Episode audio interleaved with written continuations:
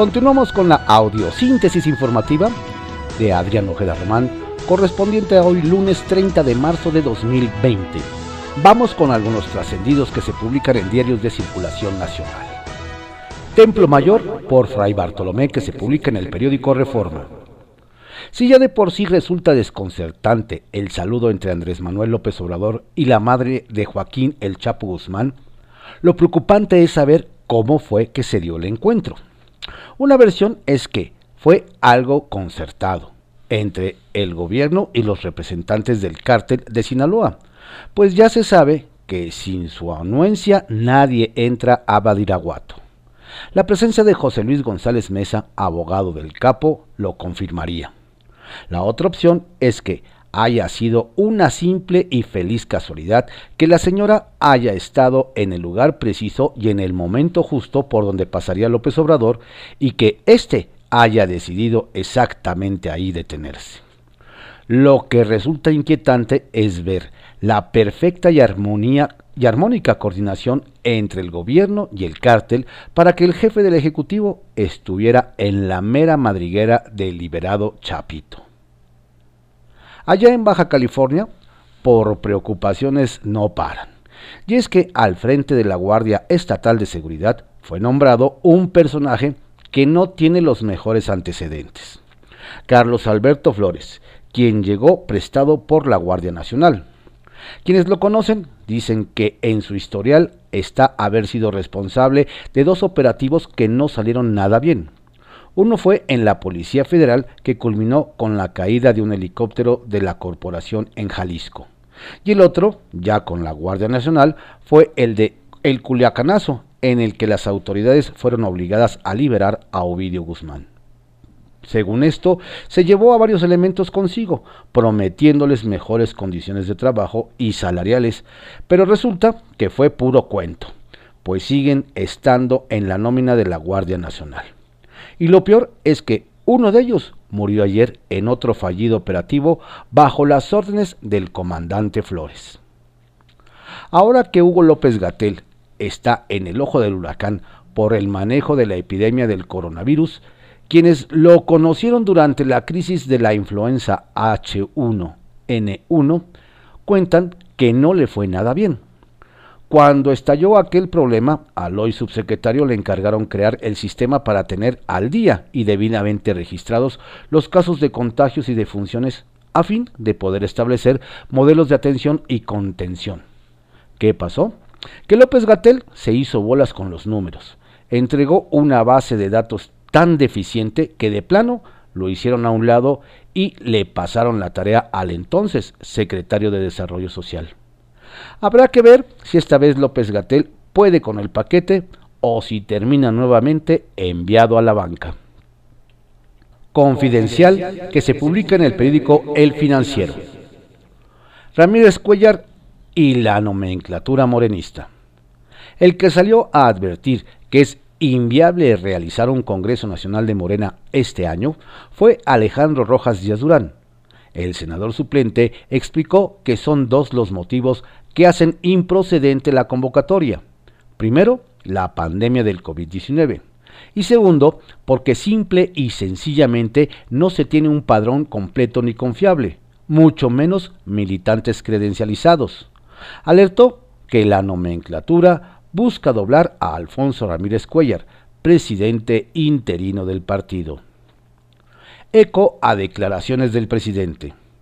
Las declaraciones del presidente López Obrador en torno a la pandemia del COVID-19 siguen dando de qué hablar en el ámbito internacional.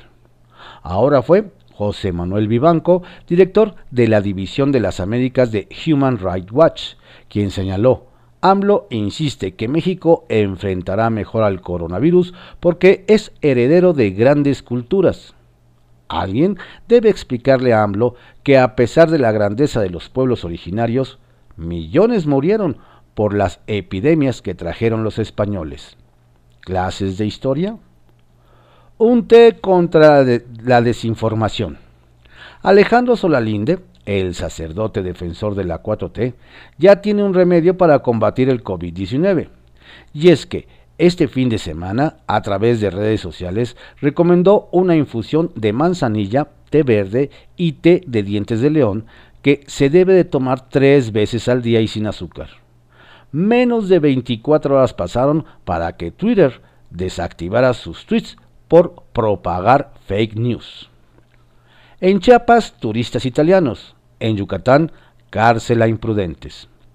A falta de un eje uniforme de la federación con los estados frente a la pandemia del coronavirus, cada entidad sigue tomando sus propias medidas. Mientras el presidente llama a los paisanos a que mejor no vengan a México en estas semanas, en Chiapas siguen recibiendo turistas extranjeros. Los visitantes que estamos teniendo son de Italia y unos alemanes que llegaron hoy. No se les puede pedir que no lleguen, informó la secretaria de Turismo, Katina de la Vega. En contraste, en Yucatán, el gobernador panista, Mauricio Vila, advirtió que a quien presente síntomas o haya sido diagnosticado con el COVID-19 y no acate aislamiento, se le impondrá un castigo de hasta tres años de cárcel y una multa de hasta 86.800 pesos. López Gatel se engancha con las neumonías atípicas. Luego de la paciencia y tranquilidad que le caracterizó a lo largo de un mes y medio, el subsecretario de Salud, Hugo López Gatel, de plano explotó el fin de semana. Y no solo por la pasividad con la que han reaccionado distintos sectores de la sociedad a la emergencia epidemiológica. Nos dicen que su verdadera molestia fue por el tema de las neumonías atípicas por las que supuestamente se estarían haciendo pasar casos que en realidad son COVID-19. Al funcionario se le vio trastabillar desde el viernes, pero el sábado calificó de falsas y malintencionadas esas versiones. Crecen contagios y campañas en San Lázaro. Después del anuncio formal de dos diputados federales contagiados del COVID-19, aunque anticipan que seguro habrá más, el activismo de la Cámara subió de tono con medidas contra el virus. A través de videos en redes, dibujos animados y carteles mostrados en la página oficial, la presidenta de la mesa directiva, Laura Rojas, informó casi a diario sus acciones contra la epidemia, incluso en sábado, después de que la diputada jalisciense María Livier González Anaya, adulta mayor, se sumó a su compañero infectado Jorge Alcibiades de Baja California, ambos de Movimiento Ciudadano. Trascendió que se publica en el periódico Milenio. Trascendió que Fundación PepsiCo anunciará hoy una donación de 6.5 millones de dólares para Latinoamérica, de los cuales México recibirá 5 millones de dólares que serán destinados a la alimentación adecuada de niños y familias de escasos recursos durante la fase crítica de la pandemia de coronavirus. Lo anterior fue posible tras una alianza con Save the Children y Un Kilo de Ayuda.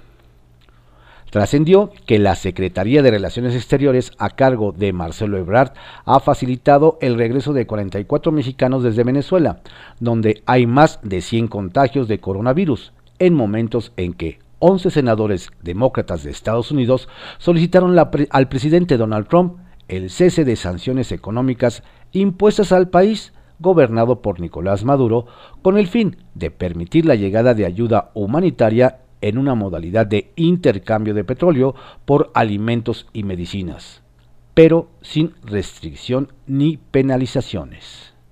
Trascendió que en la CNDH se acumulan las quejas por violaciones a derechos humanos, pero de su propia plantilla, sin importar edad ni padecimientos como diabetes o asma, funcionarios de distintas áreas de ese organismo son obligados a trabajar y ya se tiene reporte de al menos tres casos sospechosos de COVID-19 entre personal de la segunda, cuarta y quinta visitadurías.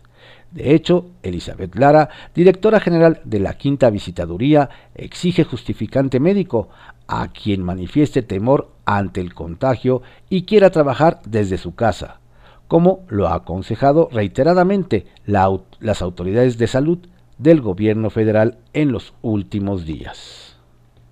Bajo reserva, que se publica en el periódico El Universal. La barbositis es contagiosa. El que de plano ya se adelantó y prácticamente tomó una medida de estado de excepción es el gobernador de Yucatán, Mauricio Vila, quien dio a conocer que meterá a la cárcel hasta por tres años a toda aquella persona que presente los síntomas o haya sido diagnosticada con el coronavirus y no acate las medidas de aislamiento para evitar el contagio. Nos hacen ver que tan malas son las indolencias y la irresponsabilidad de no tomar medidas como exagerar e incluso pasar por encima de las garantías individuales. Al parecer, la pandemia tiene tan nerviosos algunos gobernadores que unos aseguran que los pobres son inmunes al COVID-19 y otros amagan meter a la cárcel a quien tenga fiebre, le duela la garganta, tenga tos y no se guarde en su casa. ¿Será que la barbositis se está contagiando? En vilo, elecciones en Coahuila e Hidalgo. Esta semana, probablemente el lunes o martes, el Consejo General de Salubridad emitirá una opinión respecto a los procesos electorales en curso en Coahuila e Hidalgo. Nos comentan, luego de esa opinión de las autoridades y de los expertos sanitarios, corresponderá al Instituto Nacional Electoral que preside el consejero Lorenzo Córdoba tomar una decisión respecto de posponer o no la jornada electoral planeada para el día 7 de junio. El INE tendrá en sus manos la palabra final. Sin embargo, esta deberá atender antes que nada a la protección de la salud de los ciudadanos, sin importar si algún actor político está o no de acuerdo con la decisión de la autoridad electoral. La larga lista del PAN a AMLO. Senadores de la bancada del PAN le hacen cada día más exigencias al presidente Andrés Manuel López Obrador. Entre ellas nos hacen notar que las colegiaturas en escuelas particulares sean deducibles de impuestos a causa del COVID-19 que a los mexicanos que ganan menos de cinco salarios mínimos se les brinde una ayuda social, que compre respiradores al extranjero o que contrate ingenieros y los fabriquen aquí, que quieren que cierre la frontera con Estados Unidos, entre otras varias. Será difícil, nos hacen ver, que el presidente les preste atención a los panistas y nos dicen que una buena idea sería que en lugar de estar pidiendo por separado, los legisladores panistas se unieran y le llevaran en un papelito todas sus ideas al presidente. Urge aclaren funerales de víctimas. Una gran interrogante que ha surgido desde los estados ante el crecimiento de los casos por COVID-19 es cómo se van a tratar y manejar los restos de los pacientes que hayan fallecido por esta enfermedad. La Secretaría de Salud incluyó en sus protocolos para profesionales de la salud apenas tres párrafos y ni una sola línea que especifique cómo deben de actuar las funerarias o si habrá sanciones para quienes nieguen los servicios, como ha ocurrido en Querétaro y el Estado de México en los casos más conocidos. Las autoridades han dicho, al parecer no con suficiente eficacia, que los muertos por COVID-19 pueden ser sepultados o cremados, por lo que no habría una razón para que las funerarias negaran esos servicios. Sin embargo, ante el incremento de casos que se espera para las semanas próximas, nos hacen ver que es urgente que la Secretaría de Salud, que encabeza Jorge Alcocer, fije criterios claros, pues el momento menos oportuno de que se origine un problema grave es justo en medio de una pandemia. ¿Será? que se publica en el periódico 24 horas. Alertan sobre estafas por COVID-19. Nos comentan que el gobierno de Andrés Manuel López Obrador pondrá el ojo sobre aquellas personas físicas o morales que pretendan lucrar con la venta de insumos sanitarios para combatir el COVID-19. Por ejemplo, se registran ya casos en otros países donde empresas se aprovechan de las circunstancias para comercializar productos inservibles o de mala calidad por lo que la Unidad de Inteligencia Financiera de Santiago Nieto y la Comisión Nacional Bancaria de Valores de Juan Pablo Graf solicitaron a las entidades del sistema bancario reportar cualquier tipo de actividad que sea sospechosa de participar en este tipo de estafas. Ojalá y si los detecta, los refunda en la cárcel por abusivos. ¿Será? Entre pulmonías y gripas. Cuando se observan las cifras de los contagios y muertes en Estados Unidos y la crisis que se avecina con todo y el apoyo multimillonario que ha dispuesto el gobierno para sus empresas y sus ciudadanos, a algunos les llega a la mente aquella frase de Agustín Carstens de que cuando a Estados Unidos le da gripa, a México le da pulmonía. ¿De qué estaríamos hablando ahora que Estados Unidos vive una gripa atípica? ¿Será? En INEGI, Ciudad de México, no vieron la mañanera. Donde hay mucha molestia y miedo es entre los entrevistadores del INEGI que laboran en la Ciudad de México. No solo porque seguirán acudiendo a realizar sus actividades, e incluso se les prohibió faltar, a pesar del clamor de quedarse en casa ante la emergencia del coronavirus expresado por el subsecretario de Salud Hugo López Gatel, sobre todo porque ya se registró un caso de contagio en la alcaldía de Álvaro Obregón y porque carecen de equipo de protección como alcohol en gel. No cabe duda que las autoridades de su coordinación a cargo de José Luis Bonilla no han mostrado empatía con sus trabajadores, pero parece ser que tampoco han escuchado el mensaje del presidente. ¿Será? Patrullaje cibernético. Además de las diversas acciones para apoyar a las familias de Quintana Roo durante la crisis sanitaria y económica generada por el coronavirus, la administración de Carlos Joaquín González reforzó los trabajos en materia de seguridad para garantizar la tranquilidad y seguridad en el Caribe. De ahí que la policía local a cargo de Alberto Capella inició los denominados patrullajes cibernéticos, con el objetivo de localizar perfiles en redes sociales que inciten a realizar en estas fechas saqueos, bloqueos o actos violentos. Quienes incurran en las mencionadas faltas serán puestos a disposición de las autoridades, pues confirman que en aquella entidad está asegurado el abasto en tiendas de conveniencia y de autoservicio, por lo que no hay justificación alguna para participar de esos delitos será apoyo a sectores productivos en Naucalpan. En el gobierno de Naucalpan se tomaron medidas para apoyar a los sectores productivos luego del cierre obligatorio de giros no relacionados con la alimentación o la medicina. A iniciativa de la presidenta municipal, Patricia Durán, el Cabildo aprobó descuentos en impuestos, condonación de multas y prórroga en trámites, lo que dará un respiro a la IP en dicho municipio mexiquense. ¿Será? Tiraditos, que se publica en el periódico Contra Réplica. País polarizado en medio de la pandemia. Las benditas redes sociales no mienten. Enfrentamos la más grave pandemia de las últimas décadas en medio de un país paralizado. El presidente López Obrador acusando a los conservadores de que lo quieren aislar y sus detractores calificándolo lo menos de irresponsable por no hacerse la prueba del COVID-19 y no suspender los actos públicos. Un estira y afloja en el que nadie quiere ni se ve vayan a aflojar. AMLO, mamá del Chapo, el caro saludo presidencial. En Baridaguato se dio el encuentro entre el presidente López Obrador y la madre de Joaquín El Chapo Guzmán. Alguien lo lleva hacia la camioneta de la señora María Consuelo Loera. 15 segundos de diálogo entre él. Ven, ven de ella y saludo, no te bajes, ya recibí tu carta, sellado por un apretón de manos del primer mandatario. Bloqueo carretero que obliga el encuentro o saludo pactado. Lo cierto es que será motivo de críticas por varios días y seguramente con un costo para la imagen presidencial. Ante COVID-19, Benito Juárez inyectará 30 millones de pesos a su economía local. La alcaldía panista Benito Juárez pondrá en marcha un plan de emergencia económica.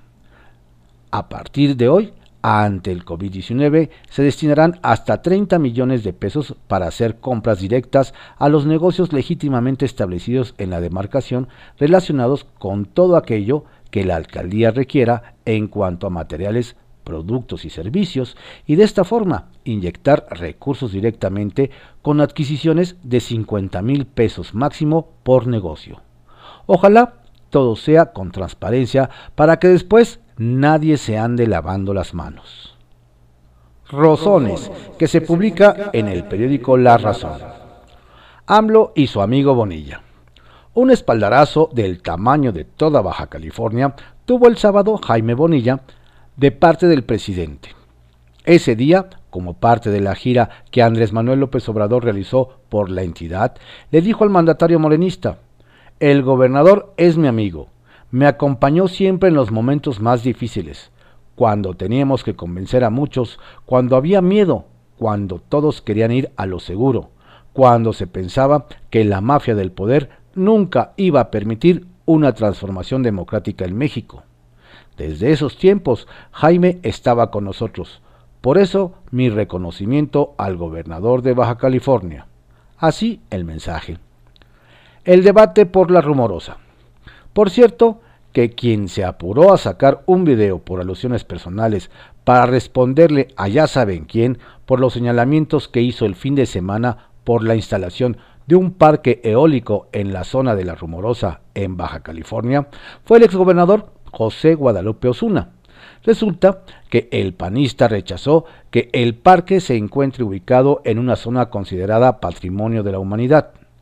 Las turbinas, aseguró, no ocupan carbón ni petróleo, por lo cual representan la industria más limpia. No afecta el paisaje ni recibe ningún tipo de subsidio. La víspera, el presidente subió a sus redes un video en el que acusaba que era una tranza de las que se hacían en el periodo neoliberal. ¿Y qué pasará en Hidalgo? En Hidalgo, muchos de los interesados en el proceso electoral andan que no los calienta ni el sol, y no es para menos, pues nos dicen ya tenían armada la planeación, los equipos y demás previsiones de cara a la contienda para elegir 84 alcaldes. El problema que no tenían en el panorama era el COVID-19. Aunque los nuevos funcionarios deberán tomar posesión en septiembre próximo, de acuerdo con el calendario electoral, Ahora se revisa si en el Estado recurrirán a la figura del Consejo de Consejos Municipales para que asuman el control mientras se normaliza la situación. La realización o no de esa elección está en manos de la autoridad sanitaria y por supuesto del INE, que deberá definir el tema esta semana. Acuerdo en Morena.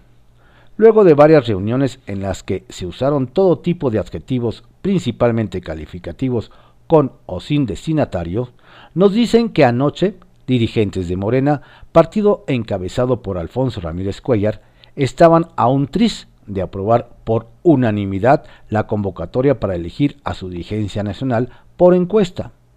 Todo indicaba que la decisión no implicaría rupturas, pues la idea era que se pusieran en la mesa todas las peticiones y se lograra el mayor de los consensos.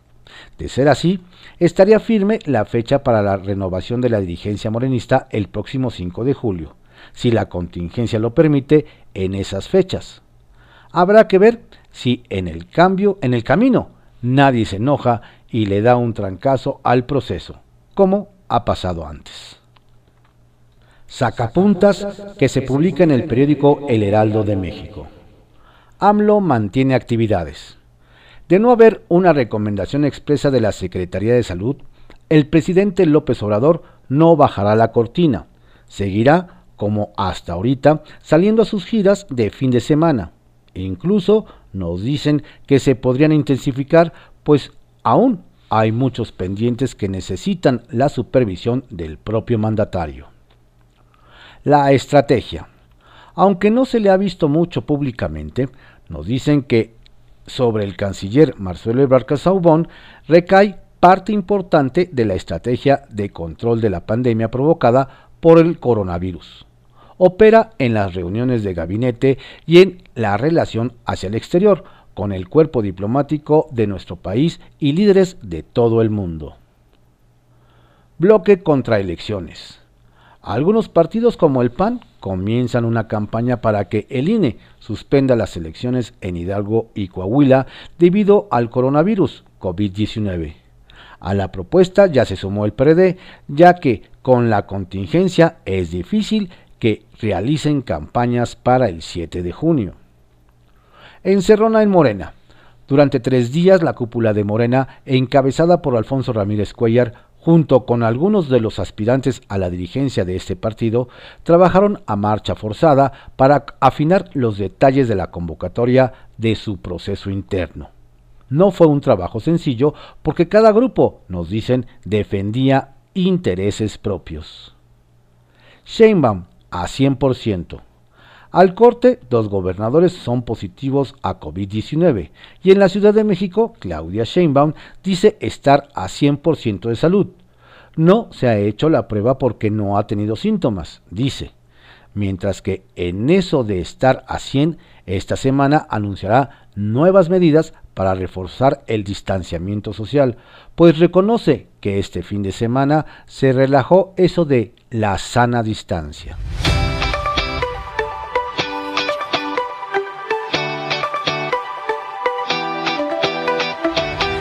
Estos fueron algunos trascendidos que se publican en diarios de circulación nacional en la audiosíntesis informativa de Adrián Ojeda Román, correspondiente a hoy lunes 30 de marzo de 2020. Que tenga usted un estupendo lunes y una excelente semana.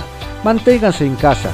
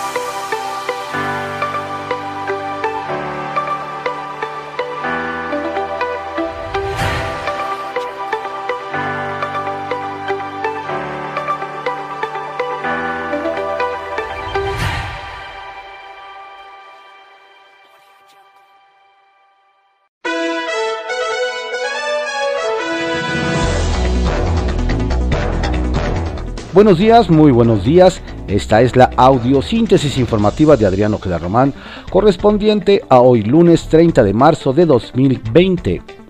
Vamos a las ocho columnas de algunos diarios de circulación nacional. Reforma. Sale caro a México obstruir inversión.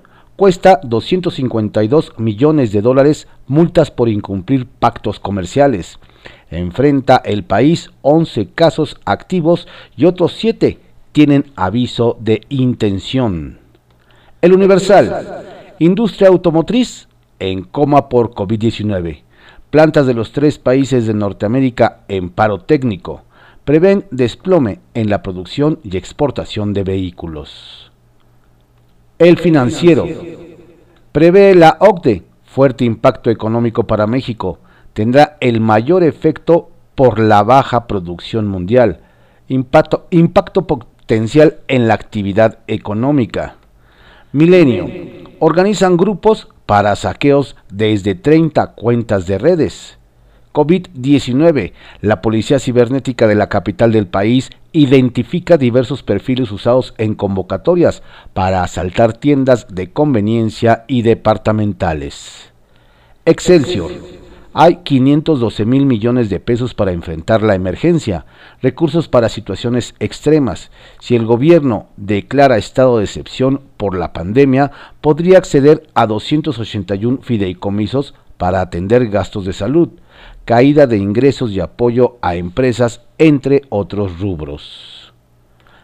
El economista, mezcla mexicana ha caído 73% en un mes, llegó a 13.1 dólares por barril al caer 11.31% en la última jornada. Pemex presionado por baja en ingresos y riesgo de que tenedores de sus bonos decidan deshacerse de ellos crudo mexicano arrastrado en el mercado global por menor demanda y temor en la economía global ante el COVID-19. La jornada. AMLO. Buscan los conservadores que haya vacío de poder. Quieren que me aísle para apoderarse de la conducción política. Mm, realizan nuevo llamado para que la población permanezca en casa hay montaje de que incumplo medidas sanitarias en aeropuertos. En la capital y el Estado de México, casi un tercio del total de infectados, Secretaría de Salud. El número de muertes aumentó a 20 y el de casos positivos a 993. Contraportada de la jornada. Padecen sobrepeso y obesidad dos tercios de adultos mexicanos. Expertos, la mala alimentación es raíz de muchas enfermedades. Los registros indican que existen 8.6 millones de personas diabéticas. Se disparó en seis años la cifra de hipertensos, suman 15.2 millones. Según encuesta, falta disciplina para controlar colesterol y triglicéridos. La razón. La Ciudad de México con más contagios y no ayudan capitalinos. Jefa de gobierno reporta aumento de movilidad en fin de semana, prevé más acciones, pero no sitio. Gobernador Mauricio Vila advierte sanción de tres años de prisión. También aplicará multas de 86.800 pesos. En la capital suman ya 196 contagios, en todo el país 993 y 20 fallecidos, informa Secretaría de Salud. Reporte Índigo. Campesinos necesarios y desprotegidos. Las y los jornaleros llevan a cabo sus actividades en el campo sin medidas de seguridad para prevenir la propagación del COVID-19, a pesar de que sus labores se realizan de manera colectiva. Además, el aislamiento no es una opción para estos trabajadores, ya que son los que proveen de frutas y verduras a México y a otros países. El Heraldo de México. Vienen de China, Crítico, el desabasto en los respiradores. La Canieti reportó que no hay ningún distribuidor de los aparatos esenciales para el tratamiento de enfermedad de enfermos graves. Se contagia el virus el gobernador de Tabasco. Buscan más médicos especialistas. El Sol de México. López Gatel le pide ayuda a celebridades. Ustedes pueden mover corazones. Damián Bichir, Alex Lora, Lucía Méndez y muchos famosos mandan mensaje a sus fans. La crónica. Ciudad de México darán kits de salud a sospechosos de COVID-19. Los paquetes serán enviados a partir de esta semana por el gobierno local y por el Instituto Mexicano del Seguro Social. Diario 24 horas. El COVID-19 obliga al mundo a refugiarse en la web para sobrevivir suben acciones de Amazon, Netflix y Uber por crisis. En México, las calles comienzan a quedar vacías. Mediante servicio de chat y redes sociales, oficinistas realizan trabajo a distancia. Médicos, psicólogos y hasta psiquiatras dan consulta por videoconferencia. La central de abasto y chinamperos de Xochimilco ofrecen productos vía web por teléfono. Por primera vez, la UNAM realizó un examen profesional a distancia. En Roma, el Papa ofreció misa por YouTube con la Plaza de San Pedro vacía. Diario de México, Secretaría de Salud. Si la gente no se queda en casa, el COVID-19 crecerá. El director general de Programación de Salud, Ricardo Cortés Alcalá, descartó el uso de la fuerza en la población para mantenerla en cuarentena, pues aclaró que no estamos en un estado de excepción. El funcionario de la Secretaría de Salud informó que hasta ayer el país había, en el país había 20 muertos por el coronavirus, 993 casos confirmados, 2.564 sospechosos y 4.955 casos negativos. La prensa, fantasmal, se queda en casa la mayoría de los habitantes de la zona metropolitana del Valle de México, en respuesta a la contingencia por COVID-19. El día niegan aumento de neumonía atípica. Ante la polémica acerca del aumento en los casos de neumonía atípica en el país y su relación con el nuevo coronavirus, el subsecretario de Prevención y Promoción de la Salud, Hugo López Gatel, aseguró que se trata de dos acontecimientos diferentes. La idea de que hay un exceso de neumonía atípica es falsa y de que no corresponde con el comportamiento del COVID-19, apuntó. Gustavo Reyes reportó que el número de casos del COVID-19 en el país subió a 993 y el número de muertos relacionados a esta enfermedad ahora es de 20. Ovaciones. Pide la Secretaría de Salud guardarse un mes en casa. 20 muertos, 993 enfermos.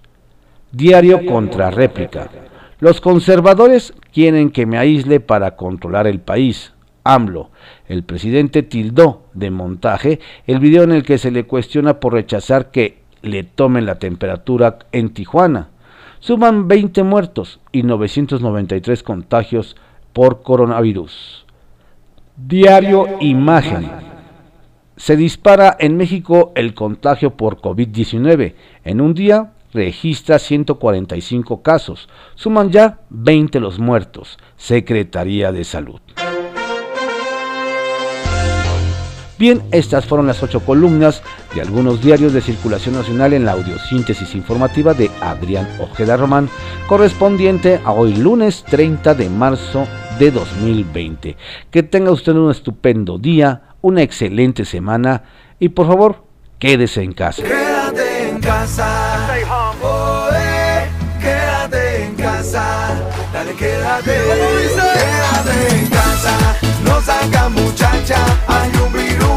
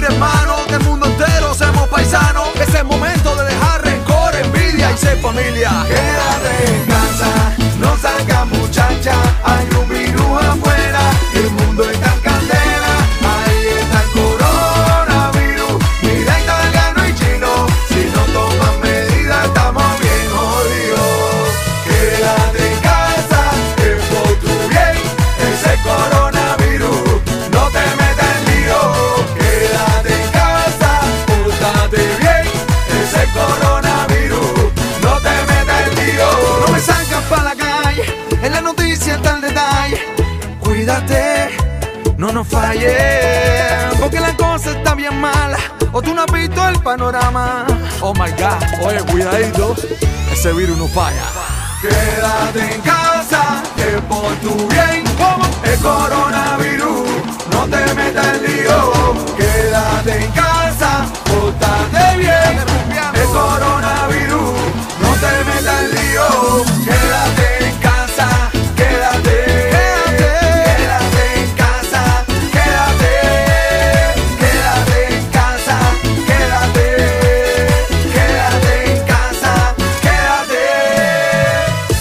casa, tranquilito ahí, bailando bachata con tu gente.